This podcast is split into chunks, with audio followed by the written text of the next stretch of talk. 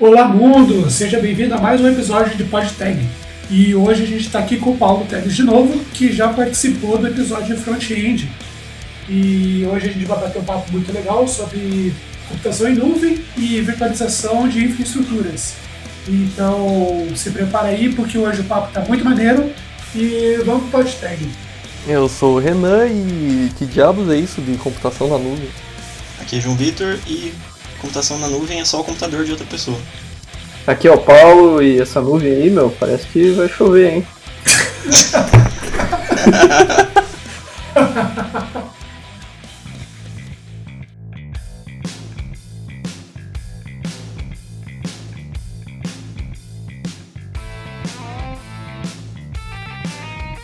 E antes da gente já partir para as tecnologias e o que, que tem de novo, coisa é essa de computação em nuvem, cara? O que, que é essa parada aí que tem tomado bastante, bastante mercado e tem dado dor de cabeça e muito gestor por aí?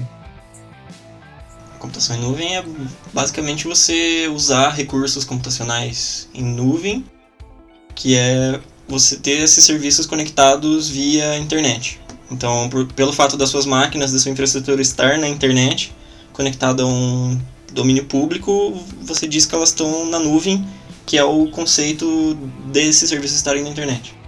É, e eu acho que esse, essa denominação que foi dada de assim, nuvem é, meio que representa que tipo, é algo abstrato, assim, que você não precisa necessariamente saber onde é que está e como que é, você simplesmente usa, né? Exatamente, você usa como commodities. É, os servidores são apenas caixas que você coloca a sua aplicação para rodar. Você não precisa ter contato com hardware, não precisa muitas vezes nem configurar as, as máquinas e o ambiente onde elas vão funcionar. E aí você só aí você só perde tempo com o que importa, né, cara? Você deixa as outras coisas para alguém cuidar para você. Isso, você foca em entregar, entregar valor, entregar a sua aplicação em vez de perder tempo com problemas de infraestrutura. Ou seja, né, você não vai ter que no meio da madrugada trocar aquele HD que parou de funcionar. tá, então a computação em nuvem é o serviço, de fato, de alguém estar cuidando da infraestrutura é, física do negócio sem você necessariamente ter a máquina da tua empresa. Porque a, a definição que vocês deram ali, então a, os meus dados, os meus sistemas estão hospedados através da internet, isso na verdade todo data center tem esse conceito, né? Então, o cloud computing seria geralmente, seria melhor dizendo assim, realmente alguém especializado em cuidar da infraestrutura de forma remota em qualquer parte do mundo, seria isso? Isso, você delega a um terceiro a responsabilidade de gerenciar o hardware e os servidores que estão por trás da tua infraestrutura. Você não precisa ter mais uma equipe de TI especializada para manter o hardware funcionando, manter, trocar peças, fazer manutenção do sistema operacional. Quem faz isso é o terceiro que você contrata. Normalmente serviços como a Amazon, a AWS, o Microsoft Azure, por exemplo, eles fazem esse provisionamento dos recursos automaticamente para você. Tá, beleza. Você falou sobre virtualizar. O que, que seria então virtualizar a infraestrutura? Então, diferentemente de um servidor compartilhado, um VPS, ou mesmo um servidor dedicado, onde você ganha acesso a uma máquina física em um data center de um terceiro, no caso da nuvem, você recebe ou uma instância de uma máquina virtual, ou você simplesmente manda o seu código e eles rodam o seu código para você. Eles provisionam a infraestrutura para você. Que é o caso, por exemplo, do Amazon Beanstalk. Então a ideia é você rodar o seu serviço numa máquina virtual que roda sobre uma máquina física. Então você ganha acesso a uma máquina virtual que funciona como se fosse uma máquina física, porém ela uh, você não tem acesso à máquina que roda essa máquina. Fica meio estranho essa definição. É, isso é quase um VPS, né? Não deixa de ser. É um VPS, mas você tem isolamento, né? A máquina virtual te isola de outras pessoas que estão usando a mesma máquina física. Essa que é a grande sacada. Então você consegue alocar a mesma máquina para várias pessoas sem ter interferência de um setup no outro. Então o que acontecia muito em VPS, por exemplo, quando você ia hospedar o seu servidor web, é que se uma aplicação crachasse o Apache, se ela derrubasse o Apache, a sua aplicação ia junto. Isso é muito comum em hospedagem compartilhada, tipo cPanel, que ela geralmente por acesso FTP, né? É, eu acho, eu acho que o João, o VPS não é isso, né? VPS é uma máquina virtual só. Isso é o que você falou, é hospedagem compartilhada mesmo. Então, tem hospedagem compartilhada e o VPS. E Mas o VPS já é isolado já. Não, o VPS é compartilhado. Você tem outros usuários na máquina compartilhando ela com você. Sério? Sim. Tinha uma visão errada de VPS, então. Não, mas, mas na máquina, João, Não, acho que não. É a máquina física compartilhada. As virtuais, não. Ah, entendi.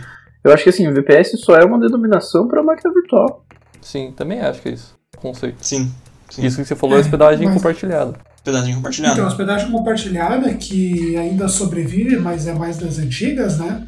Você tem muitas pessoas compartilhando, às vezes, até o mesmo servidor. Então, você tem lá o, o Apache, o Nginx, e tem vários clientes usando, cada um, na verdade, ele é só um usuário na máquina, com um domínio atrelado àquele, àquele diretório, É um virtual roda alguma coisa específica, né? Isso. É, o VPS pode ser uma máquina virtual. Entendi. É Desse, dessa, desse problema que, que surgiu e que foi tendo ao longo dos anos, que veio a ideia de, de trazer para a nuvem e ter alguém. Essa foi a motivação? Eu acho que além disso também, uma das grandes vantagens que a virtualização trouxe foi que, diferente do- de como é com máquina física, é muito fácil você descartar uma máquina virtual e criar outra, né?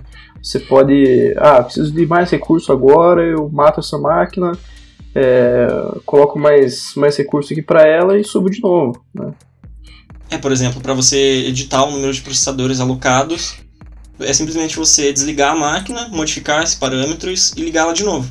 Assim como a memória. Exatamente. Diferentemente de uma, de uma máquina física, onde você tem que ir lá no data center e trocar a memória.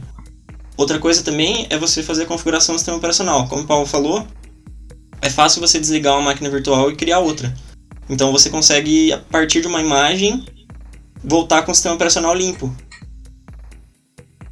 Mas eu, na minha opinião de vida sobre a, a criação da nuvem foi tem esse motivo, você conseguir essa esse melhor controle com a máquina virtual, mas ela tem um, um fator que foi chave para a nuvem crescer tanto como aconteceu nos últimos anos, que é o fato, como já foi citado, você não precisar ter essa infraestrutura física no teu na tua empresa, que diria, né, de servidores, ter que dar essa manutenção que é extremamente complicado, o servidor estraga HD a cada, dependendo do uso dele a cada seis meses, um ano tem que trocar.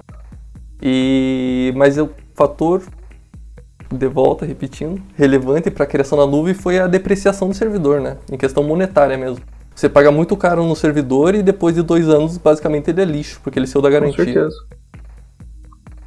E acho que nesse sentido também, é, esses serviços né, novos que estão surgindo aí de, de, de computação em nuvem, como a DigitalOcean, a própria Heroku também, é, fazem com que as empresas, as startups principalmente, possam crescer de uma maneira mais enxuta também, né? Porque você consegue criar um ambiente que você precisa lá, e se amanhã você não precisa mais dele, você, você desliga ele e, e se torna muito mais fácil do que como você falou, ter uma infraestrutura imensa em- na, na sua própria empresa e ter que arcar com, com depreciação de tudo isso. Né?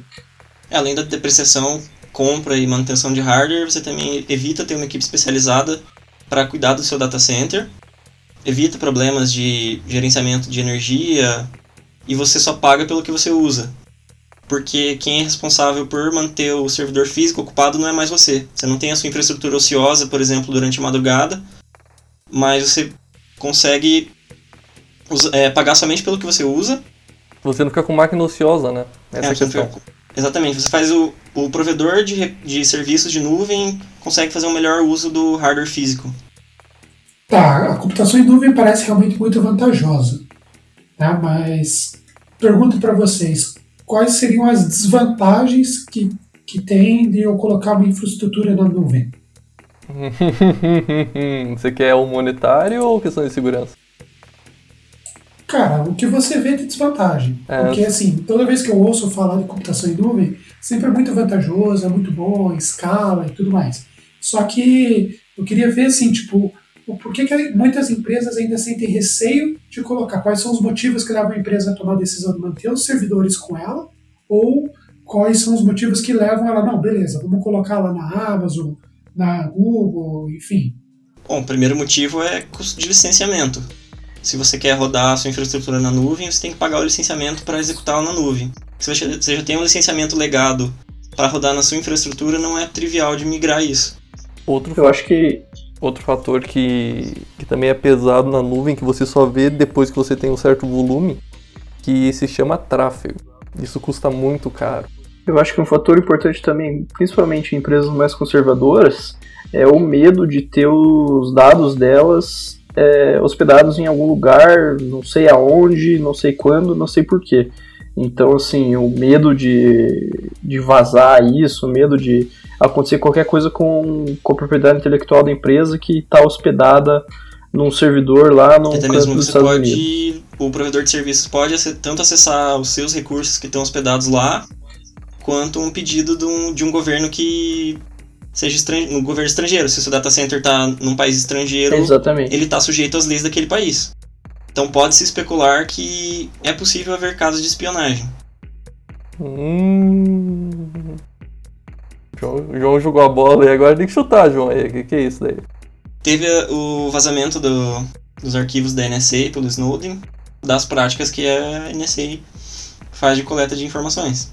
Então, um exemplo seria um, uma dessas agências estar espionando tanto o tráfego quanto é possível legalmente pedir acesso aos seus dados, se eles estiverem no país estrangeiro, né? É, você pode. Não precisa nem de engenharia reversa, né? Você vai, pede acesso, vê o código fonte e você descobre as falhas. É, um ponto interessante dentro disso daí, que eu vejo que é uma vantagem até certo ponto, quando você tem estrutura sua, né, e você tem pessoal também para cuidar da estrutura, é que você tem controle da segurança para conter ataque ou outro, outro tipo né, de, de situação. Porque quando você tem uma máquina, por exemplo, lá na Amazon ou na DigitalOcean, você tem a responsabilidade, claro, existem ferramentas que auxiliam, né? mas a responsabilidade de configurar isso daí continua sendo tua. Né? É, por exemplo, na DigitalOcean lá, você tem algumas opções, mas supondo que você pegue uma máquina comum lá, um Ubuntu da vida, vai ser cru, assim, se vira, daqui para frente você configura tudo. Né?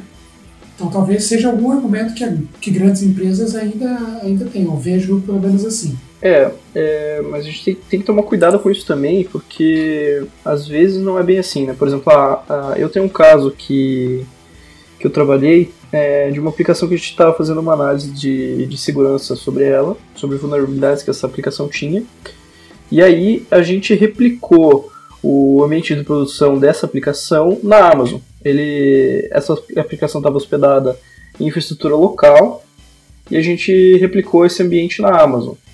É, sem configurar nada a mais na Amazon, uma das, uma das vulnerabilidades que a gente identificou não pôde ser explorada no ambiente da Amazon, porque a Amazon faz algum tipo de, de, de proteção uhum. no meio do caminho.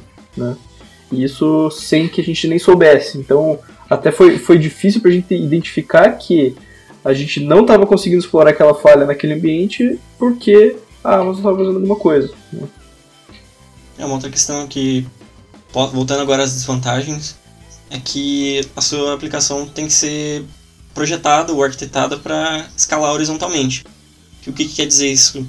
Você tem dois tipos de escalabilidade. A escalabilidade vertical, que é você colocar mais memória, mais CPU, mais disco, você aumenta a capacidade de processamento do seu sistema. Isso é bastante vantajoso para bancos de dados, por exemplo. E tem aplicações que conseguem escalar horizontalmente, então são aplicações distribuídas você consegue, ao subir uma nova máquina, você consegue balancear a carga de maneira que essa máquina também consiga servir clientes e você dobra a sua capacidade de processamento, em teoria. Então a sua aplicação tem que ser capaz de fazer o uso da escalabilidade horizontal, no caso da virtualização. Uma coisa interessante, João, não sei se sabe responder sobre banco de dados. Já ouvi falar que os bancos de dados eles são muito otimizados para entender o hardware da máquina e melhorar sua configuração automaticamente para ter o melhor desempenho nela. E quando você coloca um banco de dados numa máquina virtual, essa feature dos bancos de dados fica afetada. Você já ouviu falar alguma coisa sobre isso? Não tenho conhecimento sobre isso para falar. É nem eu, eu só ouvi falar mesmo. se, alguém souber, se alguém souber, responde aí nos comentários. Fica no ar aí então, né? Mas a questão é que se você tem aplicações legadas na empresa, por exemplo, sistemas CRM ou ERP antigos, Normalmente essas aplicações não foram pensadas para escalar horizontalmente. Elas foram pensadas, por exemplo, tem um servidor web, um banco de dados por trás e acabou. É isso. Não, não é simplesmente eu conseguir subir outros servidores web e eu vou conseguir escalar essa aplicação. Eu acho que a maioria dos bancos de dados relacionais também não tem, não conseguem escalar horizontalmente, né? Não sei se, se tem algum conhecimento sobre isso, João. Não, os bancos de dados relacionais tradicionais, eles não conseguem escalar horizontalmente, pelo menos não tão bem, por conta das garantias que eles dão de atomicidade, consistência, integridade e... qual que era o D? Durabilidade. Então é atomicidade, consistência, isolamento e durabilidade. Então por, por ter todas essas garantias, o banco não consegue escalar horizontalmente, porque tem um já tem um teorema matemático que foi provado, que é o teorema CAP, que é de consistência, disponibilidade e tolerância a partições. O que, que isso quer dizer? Disponibilidade quer dizer que um cliente consegue sempre ler e escrever no teu banco. Consistência quer dizer que todos os clientes têm a mesma visão dos dados. E tolerância a partições é quando você particiona a tua rede, ou seja, quando você começa a distribuir o sistema ou você tem um dos sistemas que falha, se o sistema consegue se manter funcionando. E foi provado que os sistemas conseguem atender somente duas dessas três condições. Então você tem que escolher duas dessas três no máximo para o seu sistema atender. No caso dos bancos relacionais, eles são projetados para atender duas coisas, que é disponibilidade e consistência. Então, justamente por conta dessa, dessas condições ACID, o banco vai sempre tentar manter o máximo de consistência possível dos dados, e ele mantém, e sempre está disponível para consultas. Porém, quando você começa a ter falhas num, num contexto de no sistema distribuído, ou seja, você tem várias cópias desse banco de dados, ele não consegue escalar tão bem. Reinvent the way you interact with technology with Amazon Web Services. Uma questão que eu vejo em relação a, a esse tipo de, de tecnologia e as, as, opções que a gente tem, principalmente na Amazon, na DigitalOcean, na Heroku e outras, outras plataformas, é que, pelo menos particularmente para mim, que sou mais focado no desenvolvimento né, e não na parte de infraestrutura, é bem complicado configurar uma máquina assim. São muitos, muitos detalhes, é muita, muita coisinha que precisa pensar, que para muitas pessoas é realmente é mais fácil, é mais tranquilo, porque convivem com isso, principalmente o pessoal do DevOps, né? Uh, existe alguma solução, alguma forma assim de entender mais fácil como funciona isso daí, que vocês conhecem ou já têm utilizado? Entender ou ignorar isso daí? Que você Não, para eu conseguir trabalhar, eu como desenvolvedor conseguir cuidar da minha infraestrutura ou pensar de forma que assim, o que eu estou construindo, o código que eu estou desenvolvendo vai ser escalado, ou alguma tecnologia assim que consegue trabalhar melhor com a parte de desenvolvimento ao mesmo tempo da infraestrutura. Eu já ouvi falar que tem, por exemplo, o Ansible, não sei se é assim que se fala, onde você consegue, em forma de código, configurar a máquina. não sei bem como funciona. Vocês já utilizaram esse tipo de tecnologia? Já, mas o cara certo para responder se chama Paulo Teles, que está aí. O Ansible é uma ferramenta muito legal que serve para exatamente para isso que você está falando sem saber direito qual que é o nome disso, Luiz. E o nome disso é gerenciamento de configuração. É, além de, de implantação, né, que seria, que seria deploy, e também orquestração.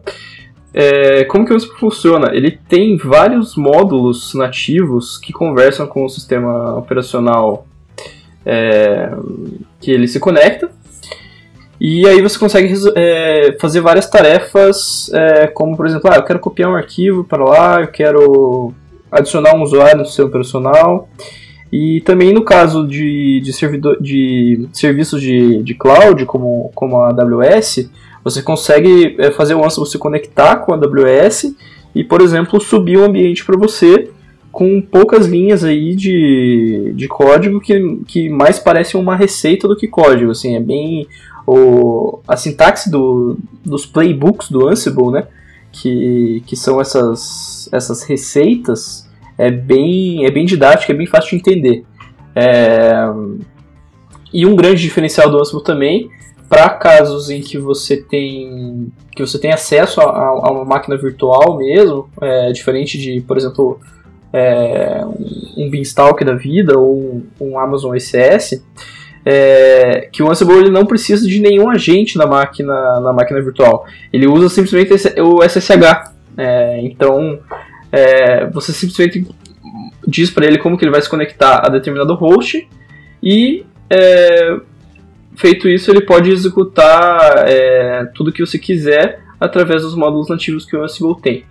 É, e o último trunfo do Ansible, eu sei que eu tô, tô, me alongando bastante aqui, mas é que eu gosto muito do Ansible. É, o grande trunfo dele é algo que se chama idempotência. É, ou seja, quando você faz um scriptzinho lá para montar o seu ambiente, ah, quero instalar um Apache, quero instalar uma SQL, quero, quero configurar tudo isso, expor na porta 80 no domínio tal, é, esse seu scriptzinho funciona da primeira vez, mas se você executar ele de novo, vai dar algum tipo de pau, porque algum dos pacotes já está lá, alguns arquivos já estão tá lá, e vai dar algum crepe. É, o Ansible, é, através desse conceito chamado idempotência, o que ele faz é garantir que o estado de alguma coisa é aquele que você quer que ele esteja. Então, por exemplo, se no teu playbook lá do Ansible você escreveu que o Nginx tem que estar na última versão disponível, é, da primeira vez ele vai instalar o Nginx e da segunda vez ele vai ver se não tem uma versão nova do Nginx para ele atualizar. Palmas, palmas para a explicação do Ansible, cara, tá perfeito. Então, só para entender melhor aí, então, basicamente, eu escrevo um scriptzinho, uma receitinha ali bem, bem tranquila, onde eu faço algumas configurações básicas, ou até um pouquinho mais, mais avançadas, mas ainda assim de uma maneira mais simples. E ele vai executar por SSH isso dali em diversos períodos e com, cuidar da minha infraestrutura sem eu ter muita dor de cabeça com isso. Exatamente. E para quantos hosts for necessário, né? Se você tem lá cinco máquinas para executar aquela mesma é, sequência de tarefas, ele vai executar para cinco máquinas vai cuidar de tudo isso para você de forma. Não vou falar automágica de novo, porque eu já falei no último podcast que eu participei e depois vieram me falar automágico, mas a questão né? que o Paulo. Só adendo com o Paulo. Então... Com relação ao Ansible. Se Pode você falar. tem um cluster de, digamos, 20 máquinas, todas elas têm que ter a mesma configuração para servir a mesma aplicação. Você precisa repetir o código no Ansible para fazer isso funcionar da mesma maneira?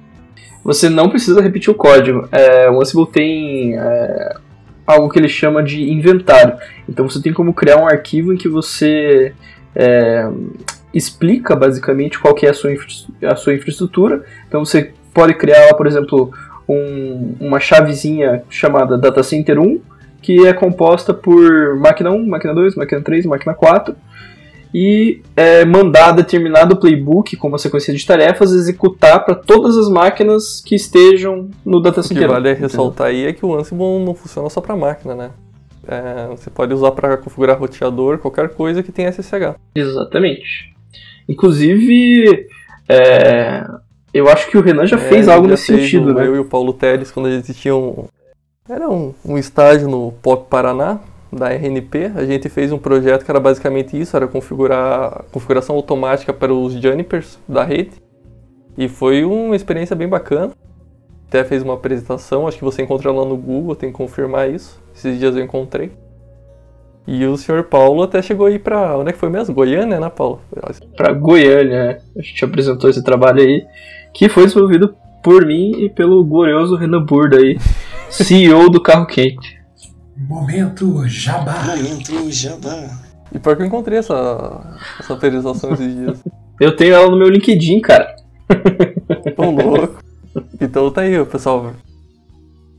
Essa ferramenta parece bem, bem legal, cara. Assim, questão de documentação dela é tranquila, assim, se a pessoa não tem conhecimento de infraestrutura, consegue se virar bem no Ansible? Olha, depende. É, como eu falei, o Ansible tem módulos nativos para lidar com diversas coisas que você precisa lidar. É, caso se trate de um módulo nativo oficial do Ansible, a documentação até que é boa. É, mas existem também muitos módulos de terceiros, como, é, como era o caso aí do, dos roteadores Juniper que eu e o Renan trabalhamos É, na época não era um módulo nativo, hoje eu, eu, eu, acho até que virou um módulo nativo e aí a documentação pode estar até melhor. Mas na época era um módulo de terceiro e a gente acabava entendendo mais do que acontecia por trás lendo o código do que lendo a documentação. Legal. Você comentou sobre um. Legal. Legal, cara, só tem uma coisa pra dizer. Foi nesse daí que o desenvolvedor xingou a gente, Paulo? Foi. Ele falou que tinha determinada feature lá que, que a gente precisava e que era, era muito relevante, inclusive. E aí ele falou, não. E eu não vou ninguém colocar. nunca vai usar isso e eu não vou colocar. exatamente. Isso que o pull request já estava pronto, a gente já tinha desenvolvido É isso. problema do open source, só tem isso pra declarar.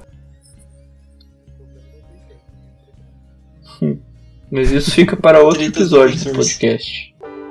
Reinvent the way you interact with technology with Amazon Web Services.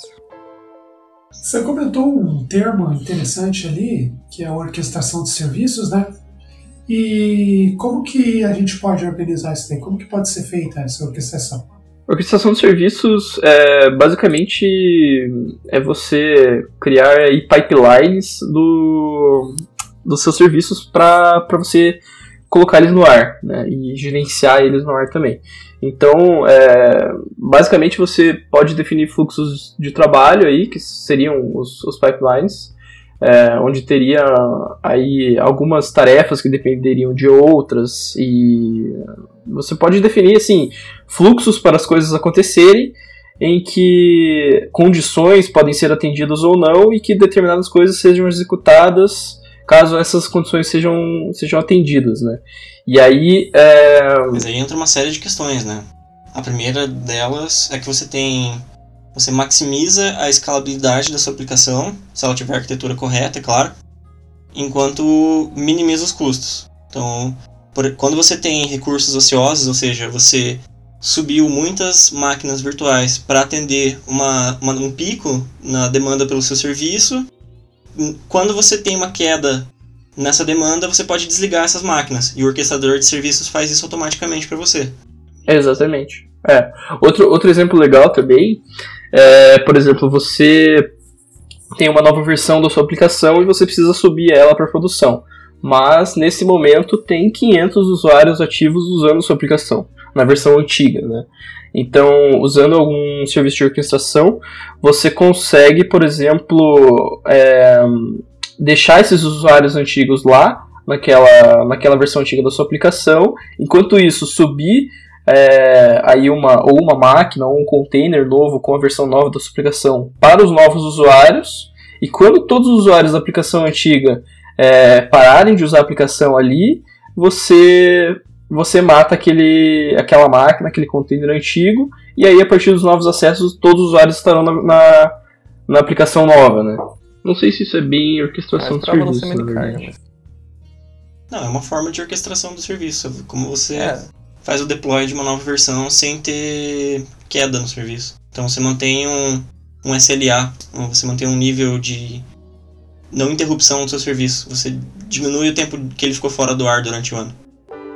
Reinvent the way you interact with technology with Amazon Web Services. É, eu vou passar um cenário para vocês e queria entender melhor como que a computação em nuvem pode me ajudar. Supondo que eu tenha lá um blogzinho bem, bem tranquilo assim, sei lá, colocar algum, algum conteúdo que eu vi durante a semana. Um blog pessoal, por exemplo, ele não é uma aplicação grande, não é uma aplicação robusta, não tem 500 usuários simultâneos fazendo uma carga muito grande do servidor. Ah, ainda assim, pelo que a gente conversou nesse, nesse episódio, a computação em nuvem realmente parece uma coisa muito legal. Pela, eu, eu não preciso me preocupar com a questão de segurança, supondo que eu faça um post que tenha muito acesso, eu não preciso me preocupar com esse negócio de escalabilidade, ah, mas talvez ferramentas muito complexas ou uma estrutura muito grande seja demais para o meu caso. Ah, nesse cenário, assim, o que, que vocês veem que seria a melhor, a melhor alternativa para algo mais simples, mais tranquilo? Você citou, né? Nesse podcast várias vezes já essa questão que se chama Heroku, não- não é isso? É, o Heroku ele te dá a opção de criar a imagem automaticamente. Então, para diversos serviços simples, você já tem uma receita pronta para subir isso na Heroku em menos de 5 minutos. por exemplo, uma instalação do WordPress, você consegue fazer na Heroku em menos de 5 minutos, porque eles já têm um, um template, uma, uma imagem padrão para o WordPress. Eu, ultimamente, estou gostando muito de brincar com coisas serverless. Eu faria um blogzinho no AWS Lambda usando o API Gateway, é, DynamoDB e o S3 para o que eu precisasse armazenar. Também é uma opção. Além de você ter as próprias plataformas que já são hospedadas por terceiros, como o WordPress.com ou mesmo Ghost. Isso para usuários leigos talvez seja mais vantajoso.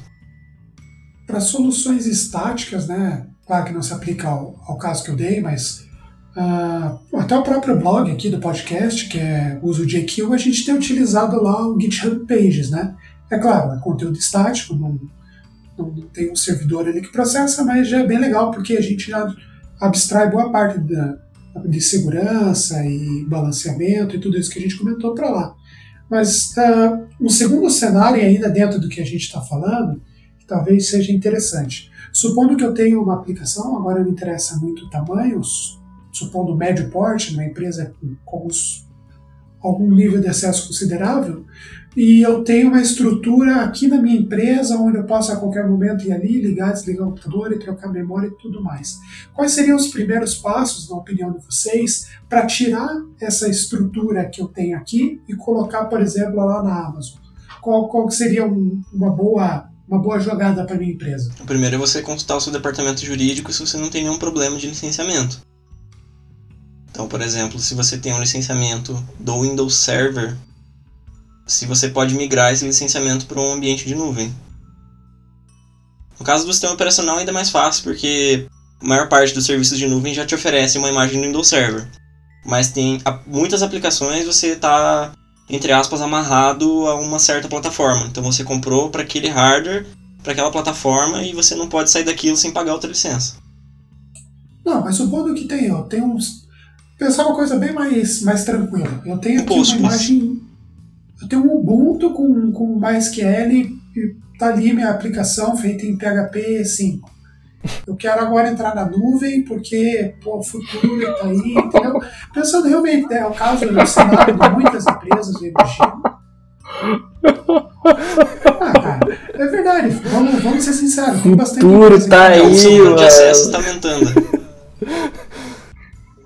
seu número de acesso está aumentando e você quer que seu site escale e não fique caindo. Exato. Como que eu consigo dar o primeiro passo na computação em nuvem? O primeiro é fazer o provisionamento da máquina que executa sua aplicação. E o segundo seria migrar o banco de dados. Depois, um terceiro passo é você adaptar a sua aplicação para a infraestrutura que você está executando. Então, ao invés de você rodar em uma máquina só, você se você talvez tenha que repensar a arquitetura da sua aplicação para que ela escale melhor naquela infraestrutura. Ô João, você esqueceu do primeiro passo, que é cadastrar teu cartão de crédito.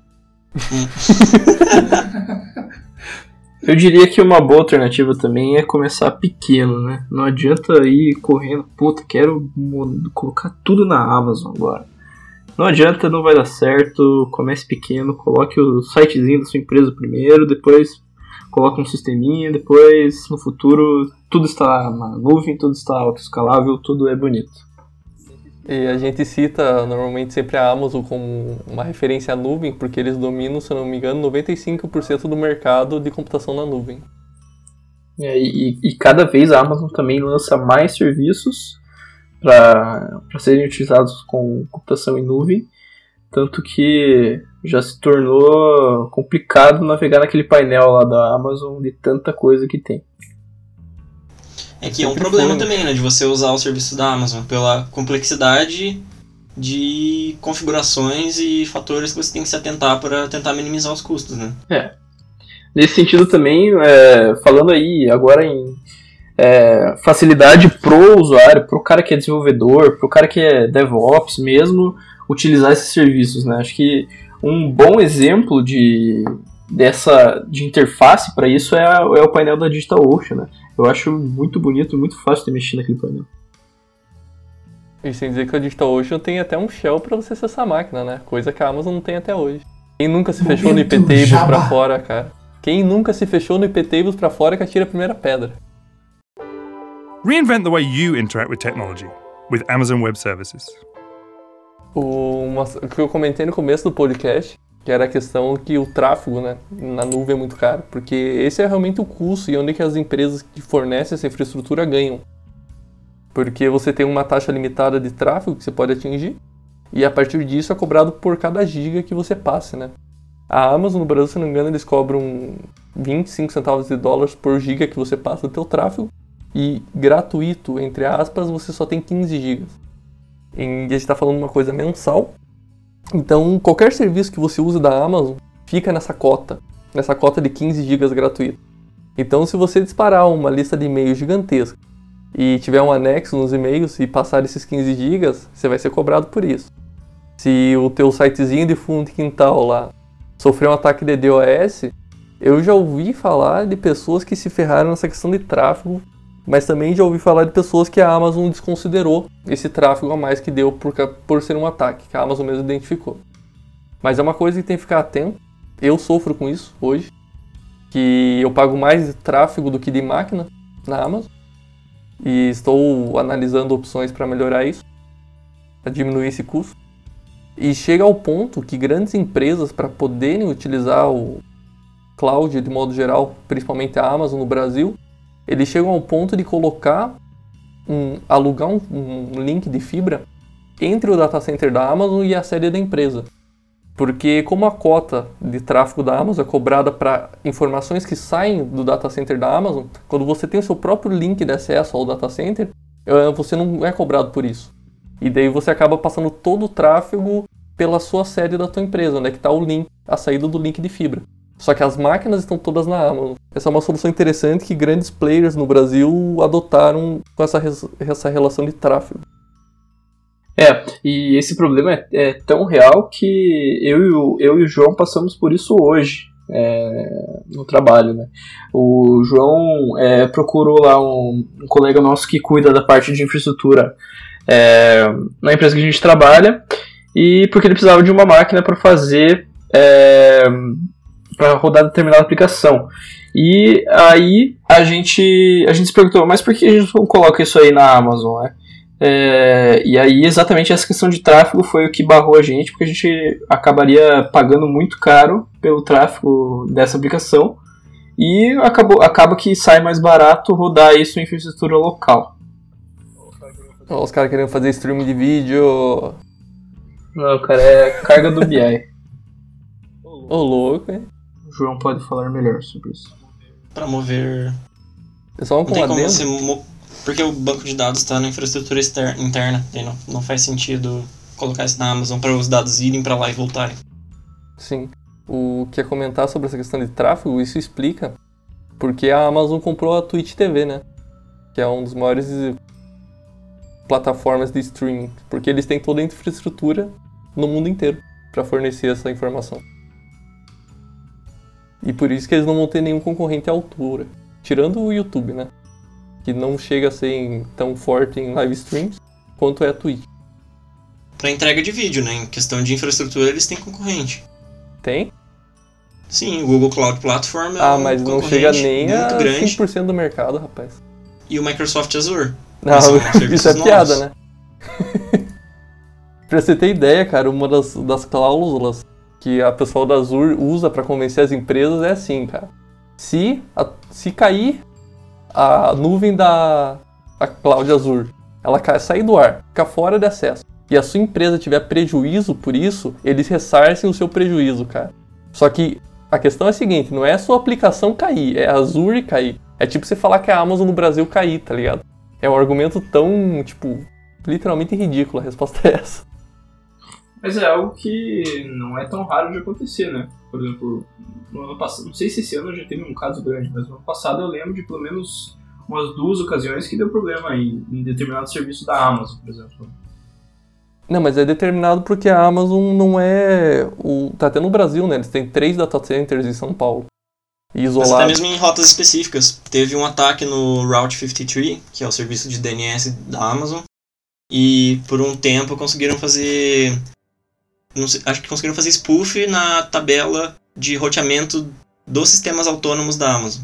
Na tabela BGP. Uh, isso é, isso é pesado, hein? Reinvent the way you interact with technology with Amazon Web Services.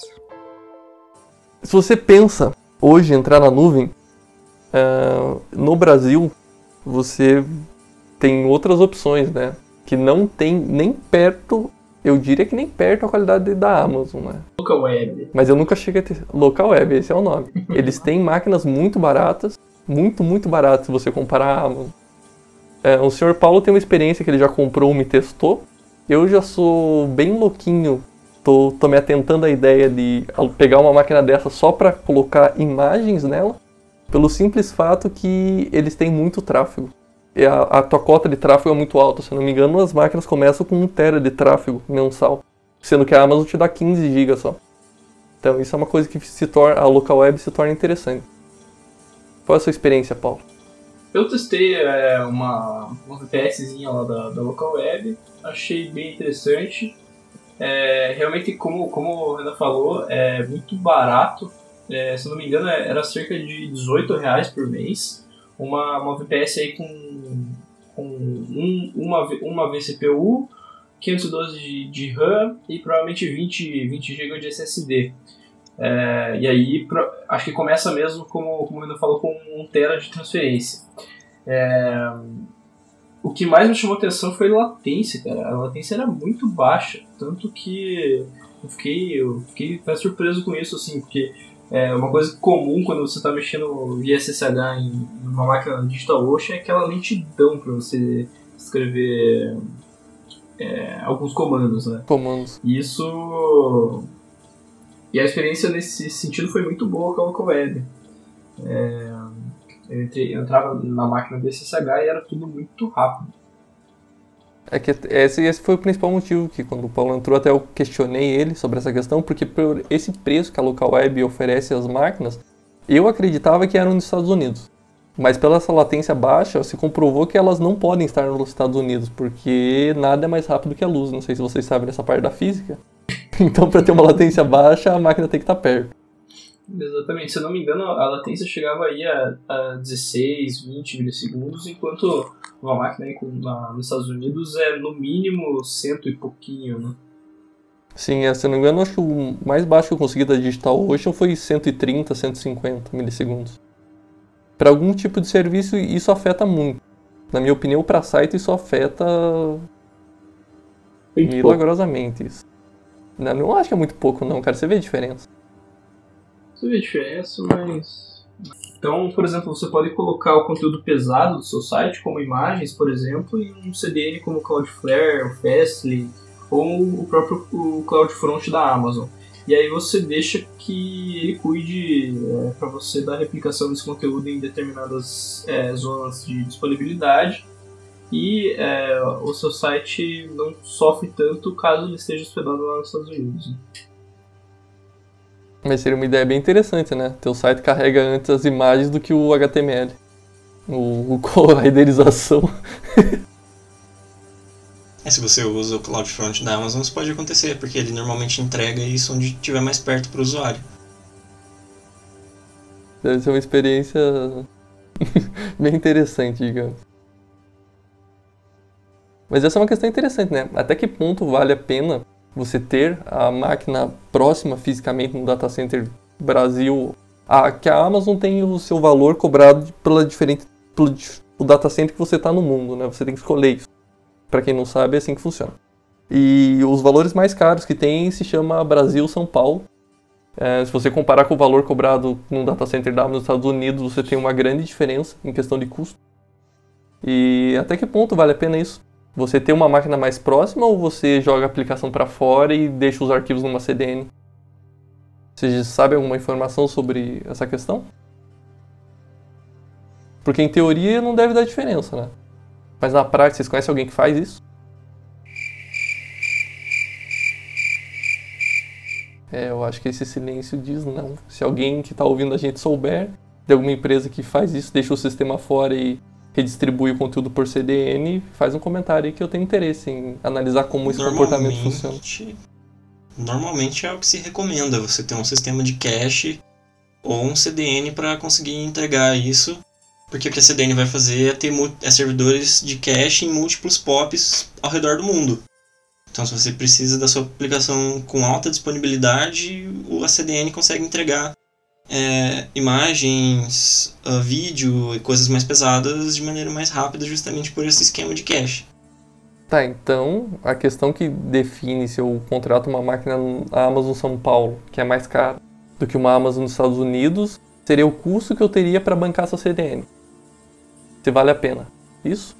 Custo, latência, você tem que considerar a sua aplicação. Então, se a sua aplicação é, é sensível à latência, digamos que você tenha um servidor VoIP, seu servidor VoIP não pode se dar Sim. o luxo de ter 200 a 300 milissegundos de ping ou seja, o tempo de chegar um pacote de rede até o servidor nos Estados Unidos não pode ser maior do que 100, 200 milissegundos, senão seu, a sua voz ou seu vídeo vai começar a travar. Eu acho que alguém tem que avisar isso pra Tim, hein? Isso foi uma piada só, tá?